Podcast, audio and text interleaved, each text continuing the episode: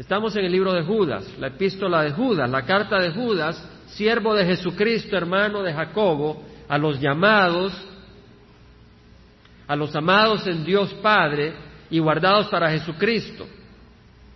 Judas, primer versículo. Y todavía estamos ahí, porque hay un gran alimento que el Señor quiere que asimilemos. Judas, siervo de Jesucristo, siendo hermano de Jesucristo, no se exalta, sino dice siervo, esclavo siervo de Jesucristo, hermano de Jacobo, honra a su hermano, a los llamados. Y meditamos que somos llamados. Y preguntamos, bueno, el Señor Jesucristo cuando llamó a Leví, a Mateo, él era un cobrador de impuestos, despreciado por el pueblo, porque abusaban, estaban trabajando para un imperio que oprimía al pueblo de Israel. Y ellos además abusaban y sacaban más ventaja todavía. Pero el Señor Jesucristo llamó a Leví y Leví y Mateo hizo una gran, un gran banquete y los escribas y los fariseos lo criticaban, se quejaban con los discípulos porque se comía con pecadores y con cobradores de impuestos. Y el Señor Jesucristo dijo que el sano no necesita médicos. Y él había venido a llamar no a justos, sino a pecadores al arrepentimiento. Entonces él vino a llamar a, no a justos, sino a pecadores. Entonces, esta carta de, Judas es para los llamados y dijimos, somos llamados. Bueno, si te crees justo, si te crees limpio, no eres llamado, porque no vas a buscar un médico. Pero si reconocemos que somos pecadores, vamos a, a buscar al médico y vamos a recibir el llamado del Señor. El Señor nos llama a todos, a los llamados. Pero vimos de que somos llamados a ser luz. En Mateo 5, 14 al 16 el Señor dice, vosotros sois la luz del mundo. Una ciudad situada sobre un monte no se puede ocultar. Una ciudad tiene luces. Y si usted la pone en un monte, si esta ciudad está construida en un monte, no la puede ocultar. Una ciudad situada sobre un monte no se puede ocultar. Ni se enciende una lámpara y se pone debajo de un almud, debajo de un candelero, debajo, perdón, de una de un recipiente de agua, de un cántaro, si no se pone sobre el candelero, de manera que ilumina a los que están en la casa. Y luego dice, así brille vuestra luz delante de los hombres, de manera que vean vuestras buenas acciones y glorifiquen a vuestro Padre que está en el cielo. O sea que somos llamados a ser luz, vosotros sois la luz del mundo. Y dice el Señor que así como una ciudad y se ilumina y se ve, que así nosotros nosotros por nuestras buenas acciones dejemos que la luz de Dios se manifieste y la gente van a ver que es la luz de Dios y van a glorificar al Padre. Entonces somos llamados a ser luz. Ahora, es interesante entender todo lo que implica, y no podemos cubrir todo, pero podemos ir cubriendo algunas partes de lo que implica ser luz en el mundo. Somos llamados a ser luz en el mundo a través de nuestras acciones buenas. ¿Verdad? ¿Verdad? ¿Verdad que sí, hermano? ¿Verdad que eso hemos leído? A través de vuestras buenas acciones. La, la pregunta es, ¿lo somos? No en base a lo que decimos, sino en base a nuestras acciones. Esa es la pregunta. Y esa pregunta nos la hace el Señor para examinarnos y decir, eres luz. Y si no estás mostrando mucha luz, el Señor dice, arrepiéntete y busca ser luz, porque eres llamado a ser luz. No eres llamado a hablar de la luz únicamente, sino a ser luz. Y vamos a ver una manera de ser luz. Lo vamos a ver en primera de Pedro. En la primera, primera epístola, la primera carta del apóstol Pedro, el discípulo del Señor, capítulo 3, Pedro le está hablando a las mujeres Versículo 1 dice, Asimisma, asimismo vosotras mujeres, estad sujetas a vuestros maridos. Estad sujetas, estad sometidas a vuestros maridos, de modo que si alguno de ellos son desobedientes a la palabra, si un marido es desobediente, si un marido no conoce al Señor, si un marido es rebelde a la palabra de Dios, si un hombre es rebelde, dice, está sujeta a vuestro marido. A un hombre que es rebelde a la palabra de Dios dice, está sujeta a vuestro marido, para que puedan ser ganados sin palabra alguna por la conducta de sus mujeres, sin palabra alguna. ¿Por qué? Porque no necesita hablar, pero la luz fluye a través de ella. Y al fluir esa luz, impresiona al hombre. Estaba oyendo una cinta que me prestaron, un audiocassette, de un hombre que era ateo. Y este hombre era abogado y además trabajaba para el Chicago Tribune, un periódico muy famoso. Era reportero. Pero él era ateo, no creía en Dios. Y su esposa era agnóstica, es decir, que cualquier cosa vale. No, no, tiene, no tiene ningún pensamiento en ninguna idea cristiana. Todo sí, todo está bien, cualquier religión, pues, todo es la misma cosa. No, no tiene sentido, de acuerdo a su manera de pensar. Pero el Señor la tocó. Empezó a ir a una iglesia y no fue el edificio, sino la palabra del Señor la que la tocó. Y un día llegó donde su esposo y le dijo, sabes, he decidido ser seguidor de Jesucristo. No le dijo, he decidido ser de esta denominación o de la otra o de esta religión o de la otra. Dijo, he decidido ser seguidor de Jesucristo. Y le dijo, hombre, yo no me casé contigo para eso. Vas a ser una mujer oprimida en nuestra intimidad. Tenían unas ideas totalmente locas. Y pensaba este hombre que ser cristiano simplemente era hacer más obras buenas que malas y si tenías una obra más buena que mala, el cristiano creía que se iba a salvar en base a eso, tenía un concepto equivocado. Pero este hombre, a pesar de que se molestó que su esposa fuera cristiana, se hiciera seguidora de Jesucristo, empezó a ver que su esposa empezó a tener cambios.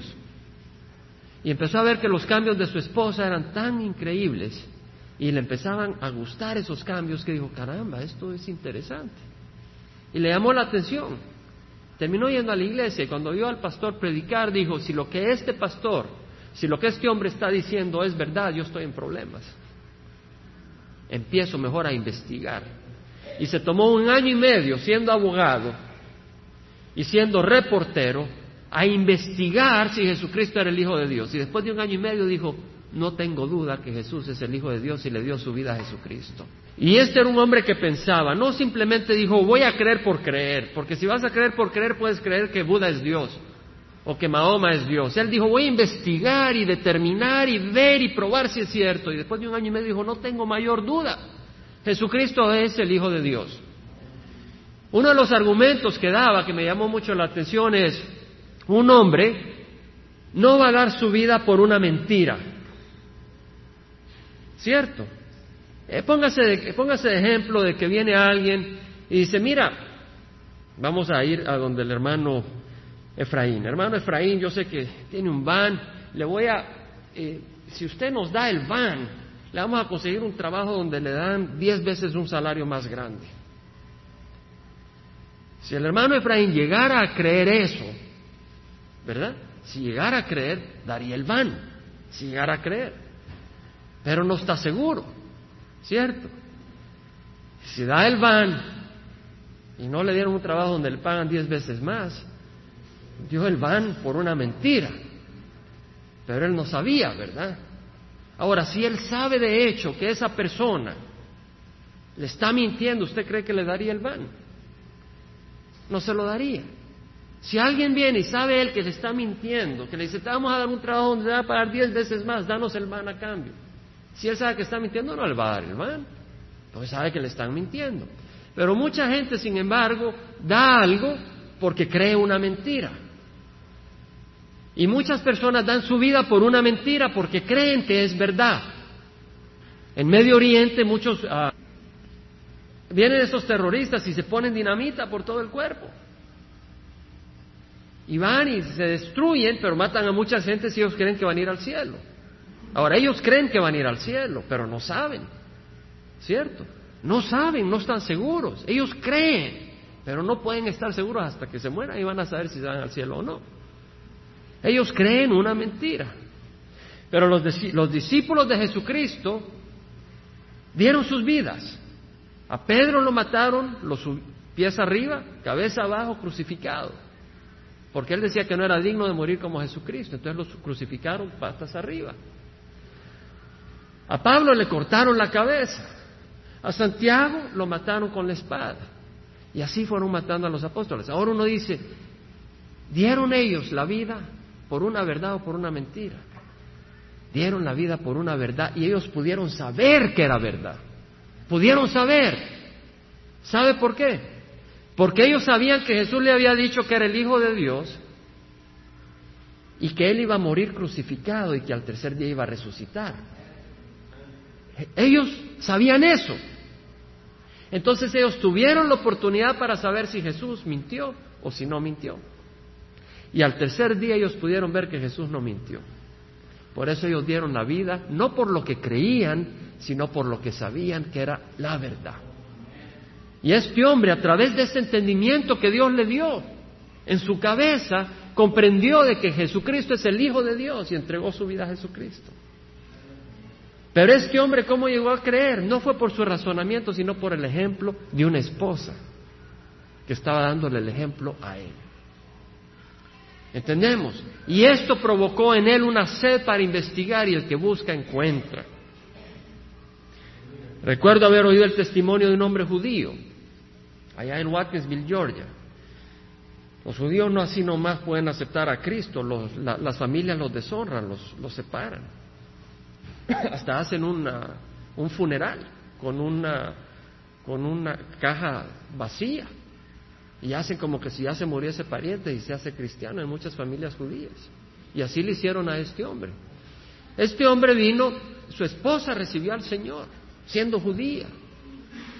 Y la esposa, eh, él se dio cuenta, y cuando se dio cuenta, pues fue dinamita. Se puso este hombre terrible. Pero la esposa aguantó abuso tras abuso. Y este hombre se dio cuenta que ahí había algo más que un poder natural porque ella venía muy amorosa, se dio cuenta que había un poder sobrenatural. Y terminó dándole la vida a Jesucristo. ¿Verdad? Recuerdo cuando dio ese testimonio. Entonces, hermanos, el punto es ser ganados sin palabra alguna por la conducta de sus mujeres. Al observar vuestra casta y respetuosa conducta. Ahora uno dice, hermano, siga predicándole a las mujeres. Hermano, este mensaje es para ambos. No nos vamos a escapar los varones. La hermana, la, hermana fue la que dijo amén, no fue un hermano. Los hermanos estaban calladitos. Al observar vuestra casta y respetuosa conducta y que vuestro adorno no sea externo, peinados ostentosos, joyas de oro ni vestidos lujosos, ¿verdad? Sino que sea yo interno con el adorno incorruptible de un espíritu tierno y sereno, lo cual es precioso delante de Dios. Fíjense que dice al observar vuestra casta y respetuosa conducta, un comportamiento puro y respetuoso. Y que vuestro adorno no sea externo, en otras palabras, a veces uno enciende la televisión y ve estos programas cristianos y aparecen unas pelucas de tres pisos y aparecen más anillos que dedos. Entonces, es un problema porque el que anda buscando ve eso y anda buscando a Cristo no lo haya en tanto anillo y en tanta peluca hasta se desanima, ¿verdad? Y es triste. Y por eso Pedro aquí no lo enseña. Dice, no enfatices lo externo. No quiere decir que no te puedes arreglar un poquito. Así la casa se pinta, ¿verdad? Usted pinta su casa para protegerla del invierno. Deje que su esposa eche un poquito de make-up también. No diga, ya no puedes usar make-up. Y dice, sino que sea yo el, yo interno con el adorno incorruptible de un espíritu tierno y sereno, lo cual es precioso delante de Dios. Lo que debe de brillar es un espíritu tierno y sereno. Amén. No perdamos esto de vista, porque esto es precioso delante de Dios. Un espíritu tierno y sereno. Esto es precioso delante de Dios. Ese yo interno, ese yo interno está adornado con un espíritu eh, tierno y sereno. Ahora, el yo interno es la persona oculta en el corazón, eso es lo que quiere decir, no la parte externa, sino la persona que tú eres adentro de tu corazón. Tú puedes aparentar en la iglesia una cosa, ¿cierto? Y llegas al trabajo y tu, tu lenguaje es sucio como pueda ser. Ahí vemos el yo interno, ¿verdad? Tú puedes aparentar una cosa, pero hay un yo interno, hay algo en el corazón, y aquí dice el yo interno el Señor Jesucristo habló de, que los fariseos eran como sepulcros blanqueados. Hermano, tenemos tanto alimento, hermanos, que el Señor quiere que alimentemos y conozcamos y saboreemos y meditemos y recibamos en el corazón. Y no vamos a venir con las caras jaladas. Hoy, hermano, está echando muchas bromas hoy. Gloria al Señor. porque dentro de la broma recibimos la palabra que penetra en nuestro corazón para transformarnos. Lo hacemos con respeto, reconociendo que nuestro Dios es santo. Mateo 23, 23 dice, ay de vosotros, escribas y fariseos hipócritas, porque pagáis el diezmo de la menta, del eneldo y del comino, y habéis descuidado los preceptos de más peso de la ley. La justicia, actuar justamente, la misericordia, ser misericordioso y la fidelidad. Y estas son las cosas que debías haber hecho sin descuidar aquellas. Fíjese que no dice que descuides dar el diezmo. Dice, da el diezmo. Estas son las cosas que debías haber hecho sin descuidar aquellas. ¿Cuáles son las cosas? Las de mayor peso. La justicia, la fidelidad, la misericordia. Nos recuerda la palabra del Señor en Miqueas 6:8. Él te ha declarado hombre lo que es bueno y lo que demanda de ti, si no, es, si no es acaso hacer justicia, amar la misericordia y caminar humildemente con tu Dios. Guía ciegos que coláis el mosquito y os tragáis el camello. ¿Verdad? Coláis el mosquito y os tragáis el camello. Tal vez dice, bueno, yo me he visto de una manera muy apropiada. No ofendo a nadie en la manera de vestirme. Pero con tus palabras ofendes a cien mil personas. Amén. Te tragas el mosquito, no te tragas el mosquito, pero te tragas el camello. Hay de vosotros, escribas y fariseos hipócritas, porque limpiáis el exterior del vaso y del plato, pero por dentro está lleno de robo y de desenfreno. Limpiaban el vaso, limpiaban todo bonito porque ellos eran siervos de Dios, no, se, no podían contaminarse con algo sucio. Era el templo del Espíritu Santo. Hoy dicen, haz mucho ejercicio porque eres templo del Espíritu Santo. Eso hay que hacer ejercicio. Pero no descuidemos el alma. Amén. Eso va para todos nosotros. Todos nosotros debemos de hacer un poquito de ejercicio para mantenernos en salud. Pero no descuidemos el alma. No descuidemos el alma. Ay vosotros, escribas y fariseos hipócritas, porque sois semejantes a sepulcros blanqueados, que por fuera lucen hermosos, pero por dentro están llenos de huesos de muertos y de toda inmundicia. puedo venir acá muy, ¿cómo está mi hermanito? ¿Cómo está mi hermanita? Pero por adentro estar lleno de pecado. Y el Señor dice que tu corazón sea distinto. Así también vosotros por fuera parecéis justos a los hombres, pero por dentro está lleno de hipocresía y de iniquidad. Por fuera parecéis justos a los hombres, pero por dentro está lleno de hipocresía de iniquidad. Hermano, yo creo que en cada uno de nosotros hay un poco de hipocresía y hay bastante iniquidad. El Señor tiene que trabajar en nuestras vidas. Usted me dice, hermano, no, eso era cuando no estaba salvo. Yo creo que todavía hay bastante maldad en nosotros. Y el Señor nos va limpiando. El Señor nos va limpiando, pero todavía falta mucho. Acuérdese los estándares que el Señor nos puso. Nada hagáis por egoísmo o vanagloria, sino que con actitud humilde cada uno de vosotros considere a tu hermano como más importante que a ti mismo.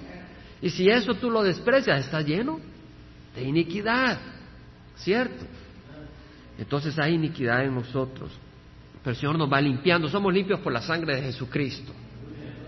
Pero el Señor nos hace ver estas cosas para irle cediendo nuestras vidas humildemente, para que Él nos vaya transformando, de manera que brille una luz a través de nosotros que glorifica al Padre. Entonces, hermanos, estamos hablando del yo interno, y de eso vamos a hablar ahora, del yo interno. Estamos en Pedro 1.3, que dice que vuestro adorno no sea externo, peinados ostentosos, joyas de oro, ni vestidos lujosos, sino que sea el yo interno con el adorno incorruptible de un espíritu tierno y sereno, lo cual es precioso delante de Dios. Ese yo interno es el corazón de la persona. No es si, sos hijo de la reina Isabel, si vienes de sangre noble, de sangre azul, es como está tu corazón. Amén. Es como está tu corazón. Es la persona interna, entonces dice el yo interno, eso es lo que Dios valora. Ahora, uno dice acá un espíritu tierno, y uno dice, está muy bien que las hermanas tengan un espíritu tierno. Pero, hermanos, la palabra tierno acá tiene un significado bien especial. Pero antes de entrar a eso, no nos olvidemos, estamos hablando del hombre interno, no de la apariencia. No una ternura externa, sino una ternura interna.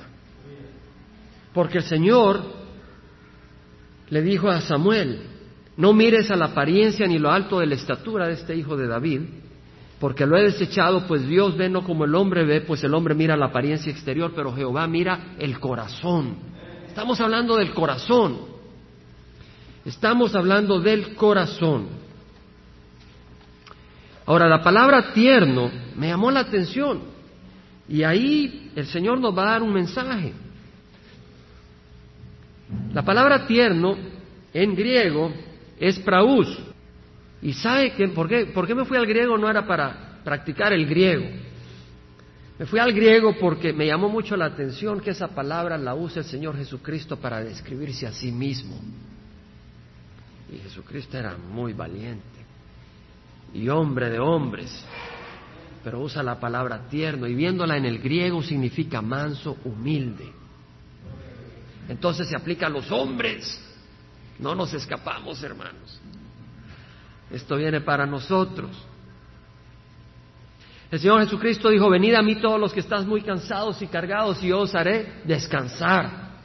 Tomad mi yugo sobre vosotros y aprended de mí que soy manso y humilde de corazón y hallaréis descanso para vuestras almas, porque mi yugo es fácil y mi carga es ligera. Ahora fíjense lo que dice, tomad mi yugo sobre vosotros y aprended de mí que soy manso. La palabra manso acá es praos, que es equivalente a praus, quiere decir tierno, humilde, manso. Esa es la palabra que dice Pedro que las mujeres deben de exhibir la actitud de corazón para ganarse a sus esposos. Esa mansedumbre, esa es la actitud que los hombres debemos de exhibir para ganar al mundo a Cristo. Esa misma actitud se aplica a nosotros. Esa mansedumbre de actitud, humildad de corazón. Y dice, hermanos, si tomamos esa actitud, dice, tomad mi yugo sobre vosotros y aprended de mí que soy manso y humilde de corazón y hallaréis descanso para vuestras almas. Tal vez tu alma está inquieta, si tu alma está de arriba abajo, si tu alma está toda alterada, no hay humildad, dice el Señor probablemente, probablemente que el Señor te hable a ti en lo personal. Si tu alma está toda inquieta, toda revuelta, examina si es porque te falta humildad. Porque el Señor dice, tomad mi yugo sobre vosotros y aprended de mí que soy manso y humilde de corazón y hallaréis descanso para vuestras almas. Quiere decir que si somos mansos de corazón vamos a tener descanso en el alma. No vamos a estar como que es un, como un mar todo inquieto de arriba abajo y picado. Pero aquí no hay ninguno de nosotros que el corazón se le ponga como un mar picado todo inquieto. Yo levanto la mano, yo soy culpable. Y si soy culpable, el Señor me dice, tienes que aprender a ser más manso, tienes que aprender a ser más humilde para que haya descanso a tu alma. Y es bueno cuando el médico te dice cuál es la medicina que necesitas. Pero si tú dices, eso no es para mí, entonces vas a estar como un mar picado y no vas a hallar descanso a tu alma, porque no quieres reconocer que estás enfermo y necesitas medicina. Jesús se declara así manso. Y Dios mismo declara a Jesús como manso. Cuando Jesús va entrando a Jerusalén, el domingo de Ramos, el domingo antes de la el domingo antes de la pasión de nuestro Señor Jesucristo, de la Pascua, Mateo dice que cuando él entró en un asno que nunca había sido montado, sucedió para que se cumpliera lo dicho por medio del profeta cuando dijo, decida la hija de Sión, mira, tu rey viene a ti humilde y montado en un asna y en un pollino hijo de bestia de carga. Entraba humildemente a Jerusalén. No entró con un gran batallón, ejerciendo el gran poder, a tomar poder, para que todo el mundo dijera, aquí viene el rey. Él entró humildemente a hacer la voluntad del Padre. Entró con humildad. No se haga mi voluntad sino la tuya, dijo en el huerto de Getsemaní. Él entraba humildemente como rey, pero sabía que no era el momento para ser exaltado, sino ser crucificado. Y ahí estaba la humildad de Jesús. Él no usó su poder para ser exaltado, tenía el poder para hacer que fuera exaltado. Hubiera hecho caer lluvia de fuego, hubiera hecho que las piedras hablaran y todo el mundo hubiera se hubiera inclinado ahí, lo hubiera declarado rey, impresionado, pero no usó ese poder para sus propios intereses en la carne, sino que usó ese poder para simplemente humildemente entrar en Jerusalén e ir a morir en la cruz. Ahí vemos la humildad de Jesús. Y esa humildad la valora el mismo Señor. Dice, bienaventurados los humildes porque ellos heredarán la tierra. Bienaventurados los pobres en espíritu porque ellos es el reino de los cielos. Esa humildad tiene valor. Ahora la pregunta es, ¿qué es ser manso? ¿Qué es ser humilde? Y todos necesitamos este mensaje, hermanos. No digo que seamos más o menos humildes que el vecino, la pregunta es, cada uno de nosotros necesitamos humildad y mansedumbre. La palabra usada, que se traduce tierno, humilde, manso, contrario a nuestra cultura, no significa ser débil de carácter. Humilde no quiere decir ser débil de carácter. Hay personas que tal vez son todas ahí calladitas, pero denle la oportunidad de vengarse y se van a vengar y van a derramar su amargura. Eso no es humildad, eso es impotencia. ¿Entendemos, hermanos? Eso no es la humildad, no es ser débil de carácter, al contrario, la humildad, la mansedumbre manifestada por el Señor y que tiene valor en un cristiano es un resultado de poder, no de debilidad.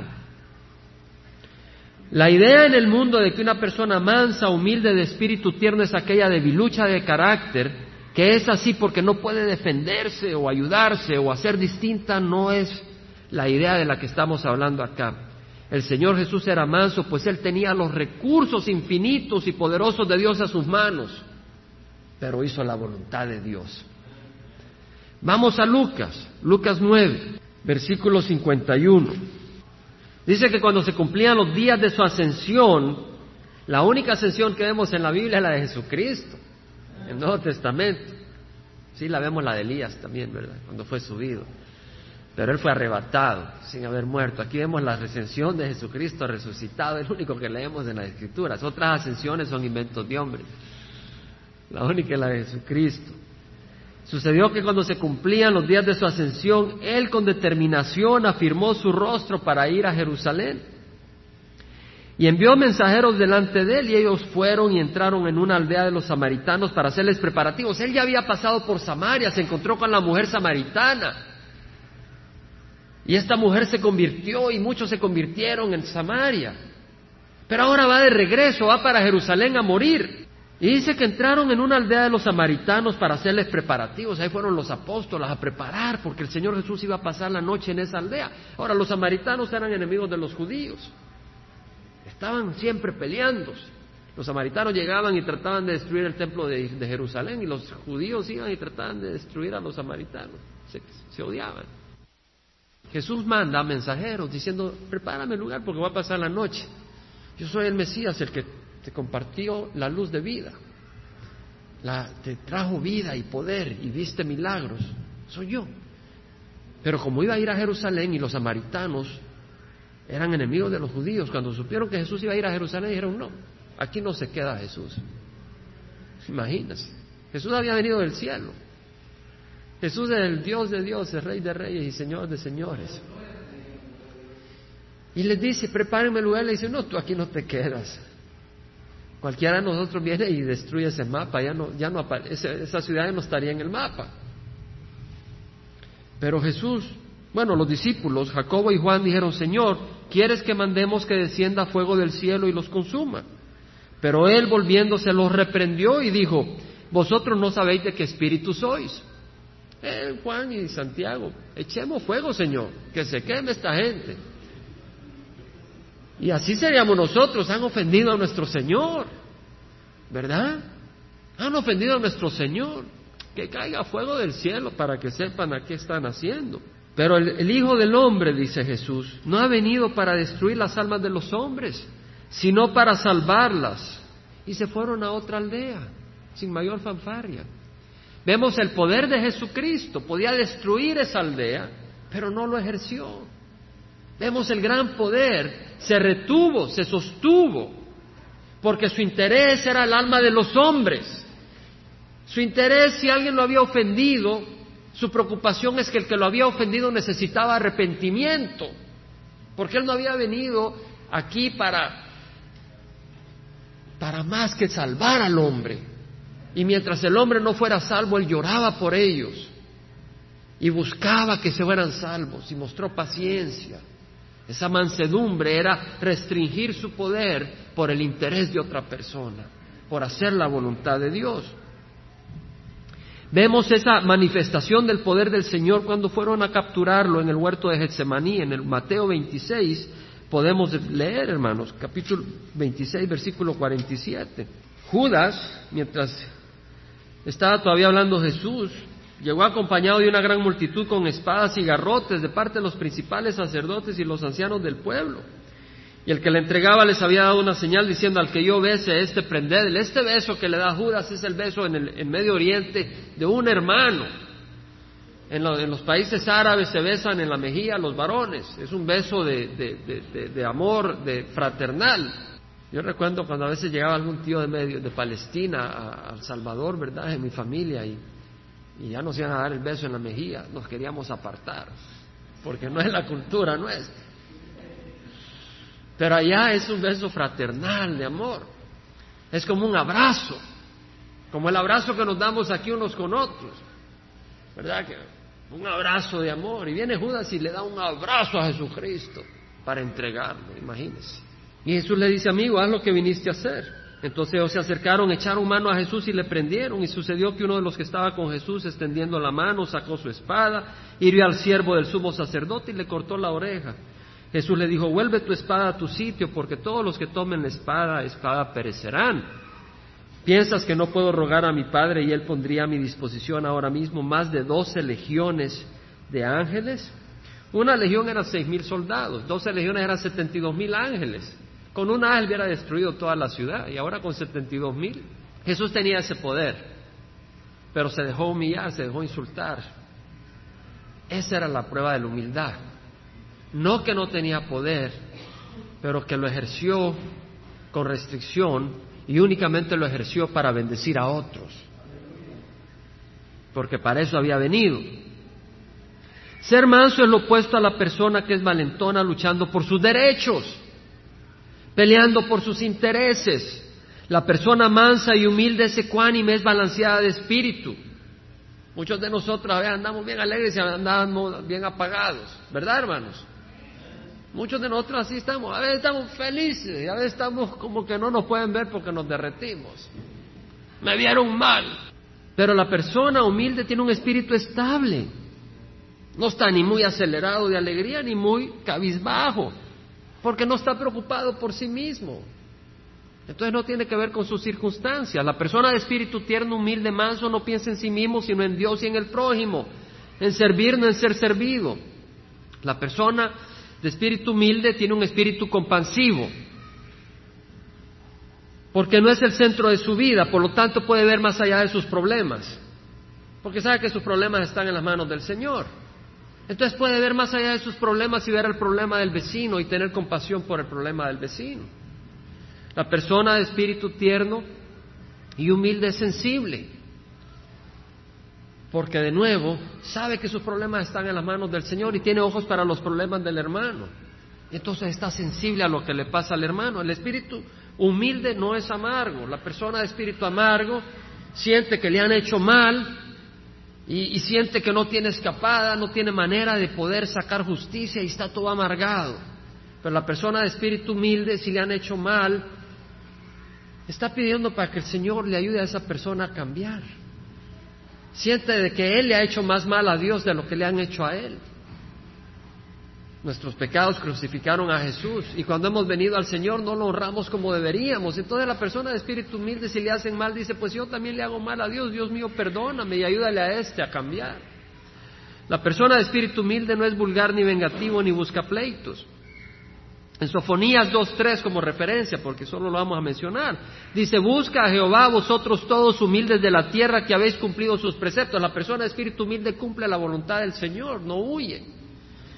Busca a Jehová vosotros todos humildes de la tierra que habéis cumplido sus preceptos, buscad la justicia, buscad la humildad, quizás seréis protegidos el día de la ira de Jehová.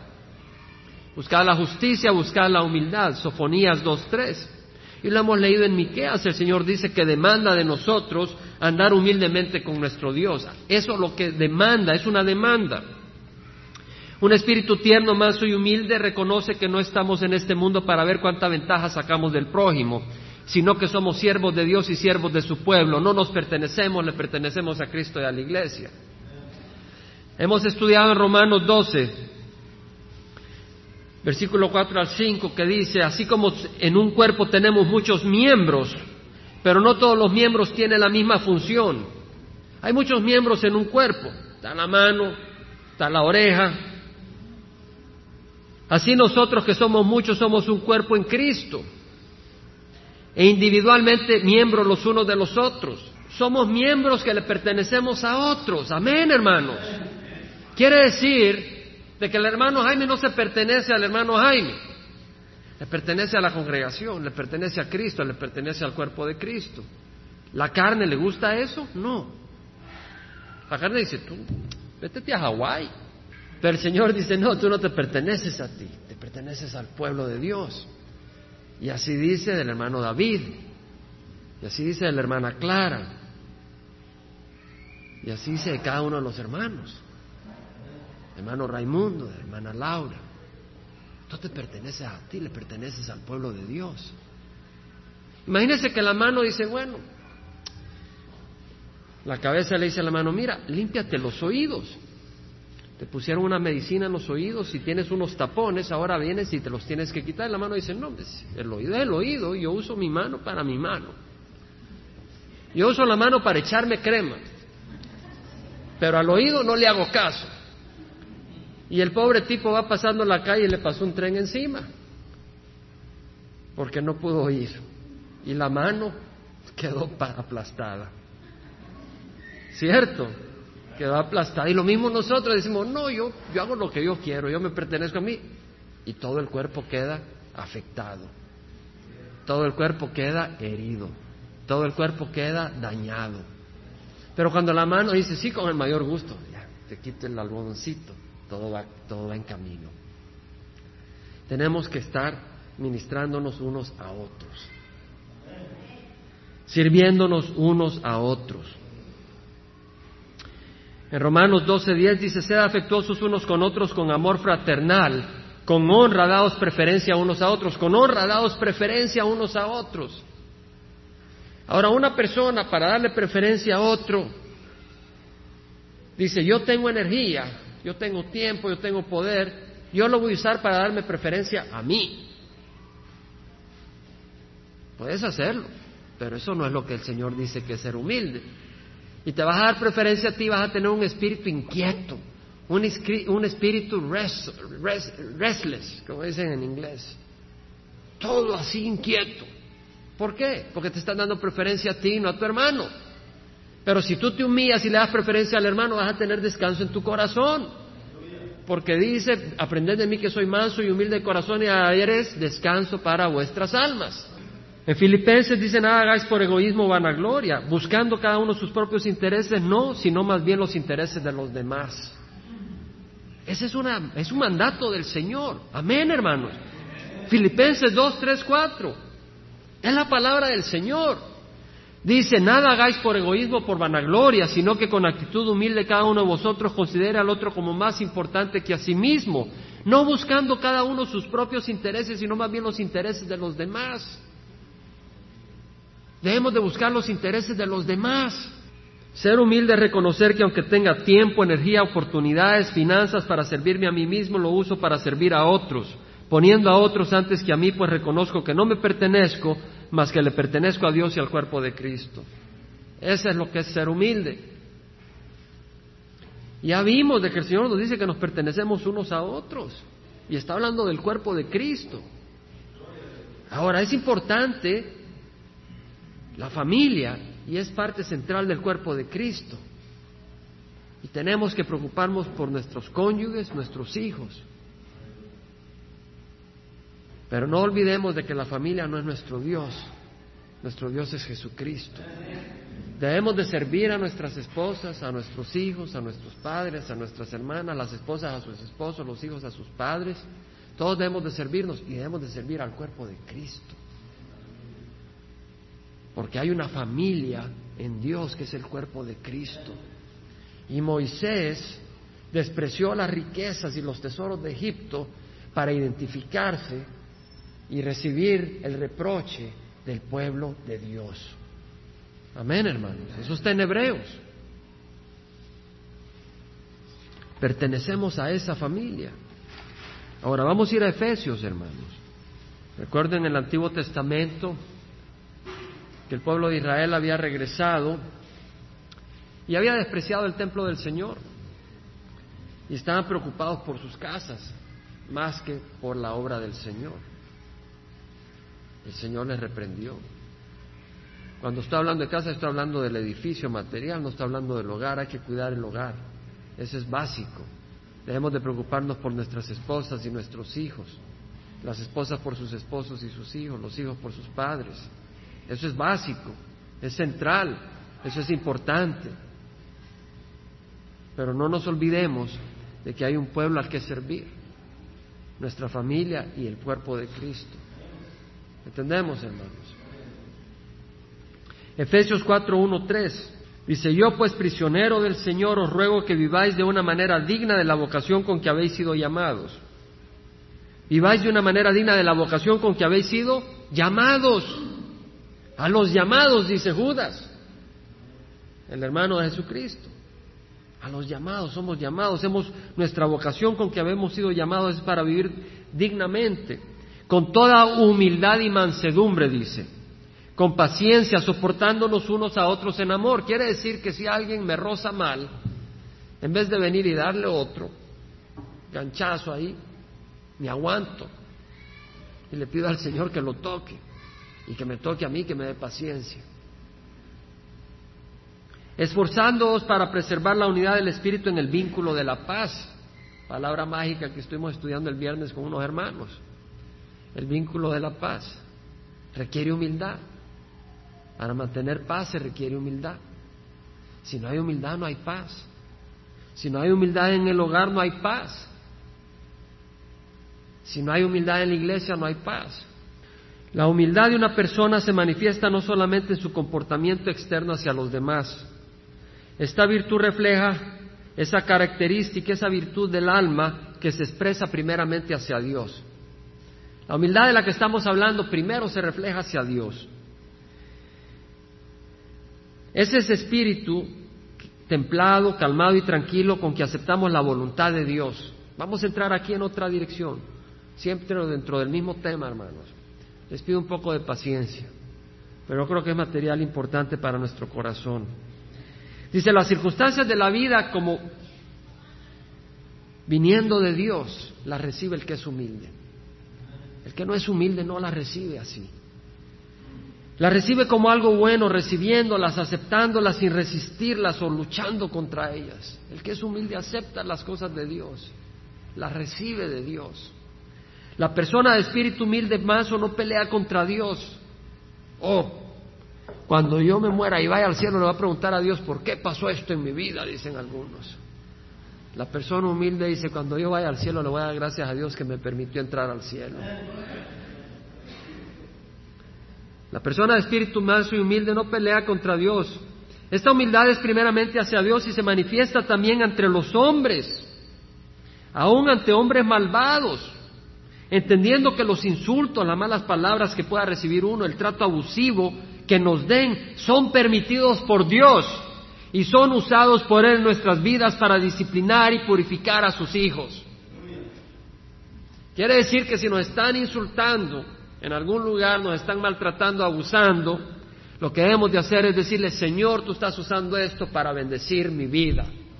La persona humilde dice, Señor, yo acepto tu mano poderosa en mi vida y no me revelo a tu mano poderosa. Eso es humildad. En segunda de Corintios, capítulo 12, Pablo, versículo 7, dice, da la extraordinaria grandeza de las revelaciones. Pablo había ido al cielo, no quería regresar.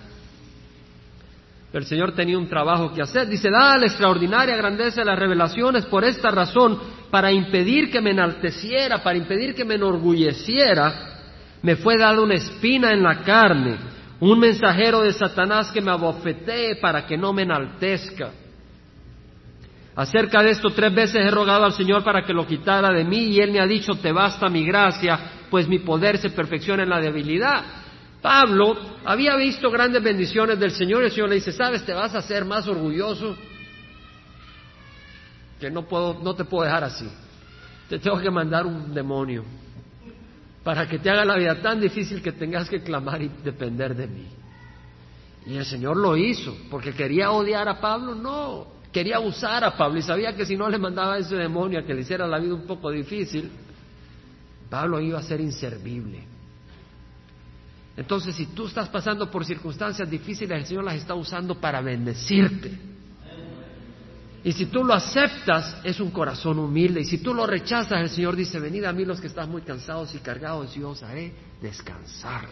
Dice que Pablo recibió la voz del Señor que dice, te basta mi gracia, pues mi poder se perfecciona en la debilidad, en la debilidad. Por tanto, muy gustosamente me gloriaré más bien en mis debilidades, para que el poder de Cristo more en mí. Muy gustosamente. Pablo había llegado a ser humilde, de veras, hombre fuerte, hombre valiente, pero humilde, aceptó la voluntad del Señor, eso es ser humildad. En Proverbios leemos que dice, confía en Jehová con todo tu corazón y no te apoyes en tu propio entendimiento. La persona humilde dice, Señor, no entiendo, pero confío en ti. La persona orgullosa dice, Señor, no entiendo, ¿qué está pasando acá? Yo tengo que entender, no te doy permiso que sigas haciendo esto en mi vida. Tengo que entenderlo.